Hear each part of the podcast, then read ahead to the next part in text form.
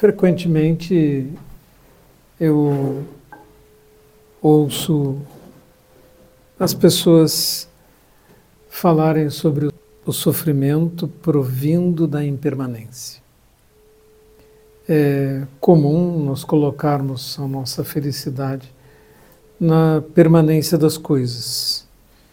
Queríamos ser sempre jovens, queríamos ser sempre saudáveis, Queríamos que os amores durassem para sempre, que as coisas não se estragassem, que um celular não fosse substituído por um outro mais moderno que a gente tivesse que comprar, porque depois não vai funcionar mais, não aceita mais os aplicativos, que tudo não precisasse sempre ser atualizado. Nós queríamos que as coisas fossem estáveis. No entanto, nós deixamos de perceber o fato de que é a impermanência que permite o aperfeiçoamento, é a mudança que permite a melhora, é o fato de haver impermanência que permite as próprias existências que permite que possamos vir a ser Budas. É porque existe impermanência que existe a possibilidade de nós mudarmos nosso karma.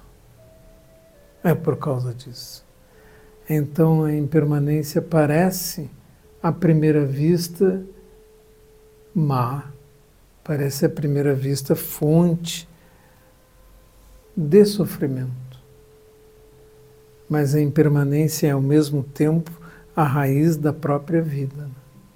É porque existe impermanência que nós podemos ter gerações se sucedendo, é porque existe impermanência que nós temos linhagem dos patriarcas do Dharma, é porque existe impermanência que os jovens crescem. Um dia desses, uma mãe muito amorosa, uma pessoa muito querida. Falou comigo e ela chorou tanto que eu acabei chorando junto.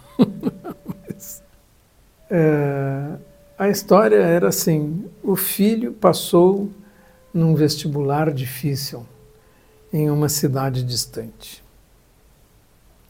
E aí ela teve que fazer as malas e o filho foi embora viajou. E no outro dia, de manhã, o dia que ela me ligou, ela levantou e foi fazer o café para ele, mas ele não estava mais. Aí o quarto estava vazio. E, e daí isso foi o momento do, de uma grande dor, de, difícil de suportar. Então ela não parava de chorar e tomou um calmante.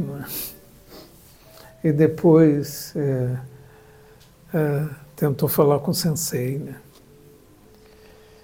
E aí o sensei também tem um filho que foi embora. Né? Mas é, veja, né, a pergunta que eu fiz. Você queria que seu filho é, tivesse um problema qualquer e não pudesse sair de casa? Queria que ele não tivesse crescido, que ele ficasse sempre com sete anos e nunca andasse para frente, não crescesse. Você queria isso? Não, não queria, né? Você queria e ambicionava que ele crescesse e passasse para uma universidade como você mesma passou. E no dia em que a mudança se apresenta, é, nós choramos. Mas ao mesmo tempo seria um sofrimento muito maior se a mudança não acontecesse. Não é? Então nós choramos pela mudança e choraríamos se a mudança não ocorresse. Essa é que é a verdade. Então, nós seres humanos somos, somos um pouco complicados. Né? Mas se nós compreendermos profundamente a questão da impermanência, nós perceberemos que a impermanência, na verdade, é uma benção. Porque ela permite a todo o universo mudar de patamar e cada um de nós mudar seu karma e permite que surjam Budas. Porque os Budas surgem onde há sofrimento, né? é porque existe sofrimento. É porque existem sofri existe sofrimento que surgem Budas. Senão, não seriam necessários os Budas. E eles surgem porque o sofrimento existe. Sabermos disso nos permite olhar o fim da estrada. É que a realização dos Budas é possível. Porque existe impermanência.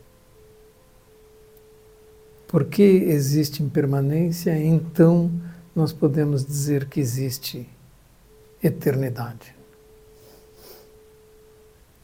Porque se não houvesse, não seria possível a plenitude. Não? Só a incompletude permite a felicidade da completude. Não?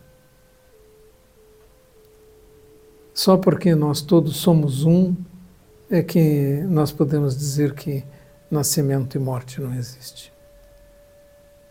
Somos nós, ao tentarmos ver nossa verdadeira face, que não é dessa identidade momentânea, é nossa verdadeira face, é a face do absoluto.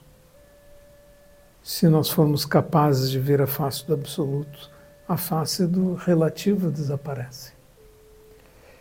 A impermanência existe no mundo relativo. Mas no mundo absoluto não existe nem surgimento, nem desaparecimento, nem nascimento, nem morte, nem fim, nem começo. Da perspectiva suprema, absoluta, não existem surgimentos e desaparecimentos. E todos estamos juntos na mesma unicidade. É esse um ensinamento mais básico e fundamental. Que a nossa ideia de surgimento e desaparecimento, de transitoriedade, só existe no mundo relativo e só existe da nossa pequena perspectiva de seres que não estão vendo o absoluto. Por isso, iluminação é ver o absoluto é despertar do sonho do relativo para ver o absoluto.